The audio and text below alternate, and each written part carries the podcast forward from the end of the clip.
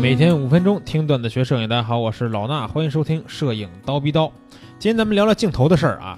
呃，之前呢有很多同学想去拍摄风光，或者想去拍摄旅行当中的风光，就问我镜头的问题啊。因为大家可能刚开始都会买一个，比如二四七零之类的，然后就问我说想拍好风光行不行？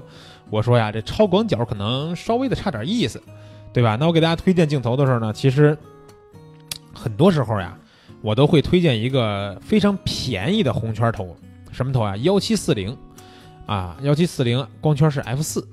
那这个镜头呢，其实很多同学都都这个比较看不起这个镜头啊，觉得说，哎呀，太便宜了。因为这头好像是貌似是最便宜的红圈头，然后也有人管它叫假红圈，是吧？都都有这种外号。然后呢，我觉得这这个头啊，既然是红圈头，对吧？红圈头什么意思？就佳能的这个 L 系镜头。相对来说是标志的比较高级的这个做工啊，或者是工艺啊、成像质量啊什么的都有保证。那这幺七四零呢，作为最便宜的一颗红圈头，现在是卖多少钱呢？我今天还看了一下京东，可能是三千多块钱啊，三千多块钱你都能买到一个红圈镜头，吓不吓人？当年我买的时候呀，应该还是在五千块钱左右啊。当年什么时候呢？二零一零年，那时候我是属于是。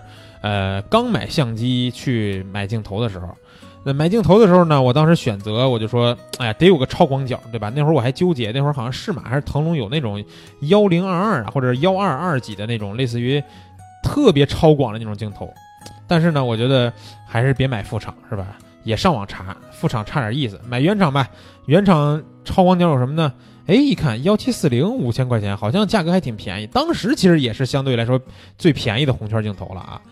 跟二四幺零五好像不相上下吧，然后我就买了这个幺七四零，幺七四零呢，后来我用的过程中，我发现啊，它光圈小了点，对吧？光圈小了点，有时候拍人的时候呢，它就没什么虚化，所以这也是我头疼的一点。但是呢，刚开始我买相机的时候，单纯是为了扫街呀，或者拍拍人像，那会儿没什么这个条件去拍风光，因为自己也不会拍风光，然后出去旅行呢，也没有想着去一些比如风景如画的地方去旅行。那有时候旅行的时候还是随便拍一点，记录一点乱七八糟的东西，所以一直没拍风光。直到后来我开始拍风光以后，我发现，哎，幺七四零这个头可以呀，是吧？拍出来照片，我觉得这个素质是相当不错的。但后来呢，我又认识了一个深圳那边的摄影师，叫阿哥，啊，这哥大师呢，啊。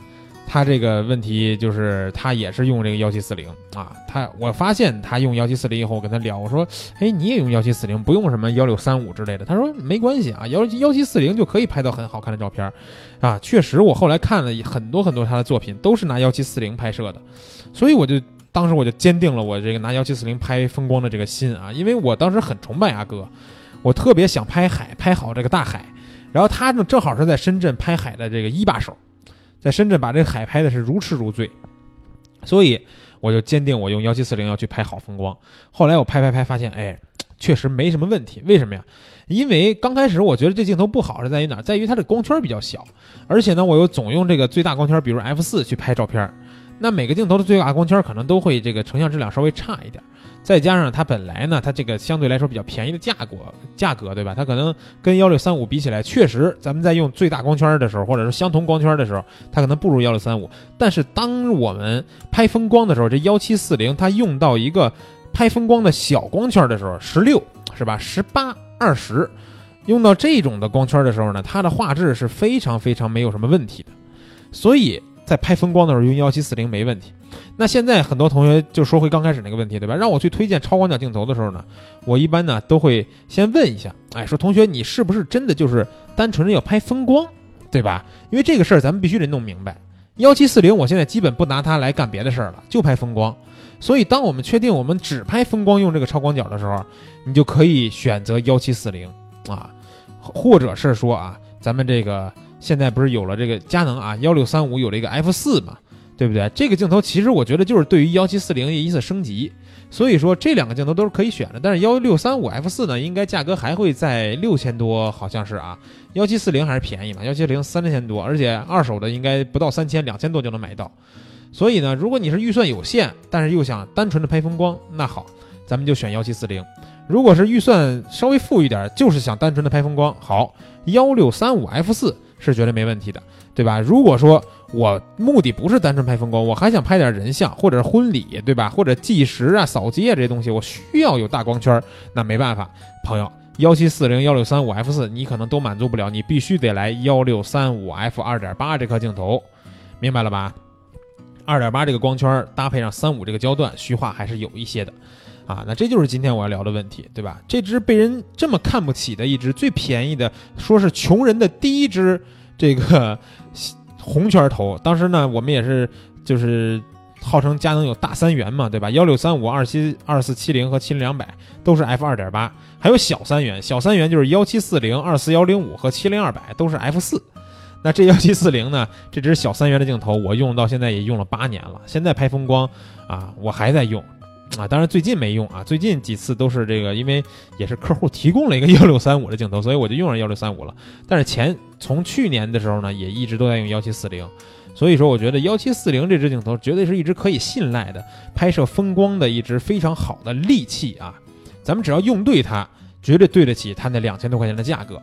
行了啊，如果大家对于一些镜头的知识呢，想更多的了解的话，可以去关注一下我们这个大石老师的公开课，就在今天晚上，在这个腾讯课堂啊。如果是了解腾讯课堂的朋友，直接去腾讯课堂找我们蜂鸟微课堂啊，看到这节免费公开课就可以听了。如果你找不着的话，随便找一个我们的课代表。去问问他，今天晚上大石老师的课怎么听，他都会发给你一个链接或者图片的。今天晚上大石老师会给大家普及很多镜头当中你想知道但你不知道的知识，比如说你听说过等效焦距，对吧？等效焦距，你听说过等效焦距还会带来等效光圈吗？啊，你认为镜头之间的透视关系是那样的，但其实你会发现，哎，残幅和全幅之间等效焦距切换之后，透视关系它是一样的吗？啊，这些问题。啊，带着这些疑问去听今天晚上大石老师的课，把你镜头当中的所有问题都给你解决清楚。行了，今儿节目就是这样，明儿早上七点咱们不见不散。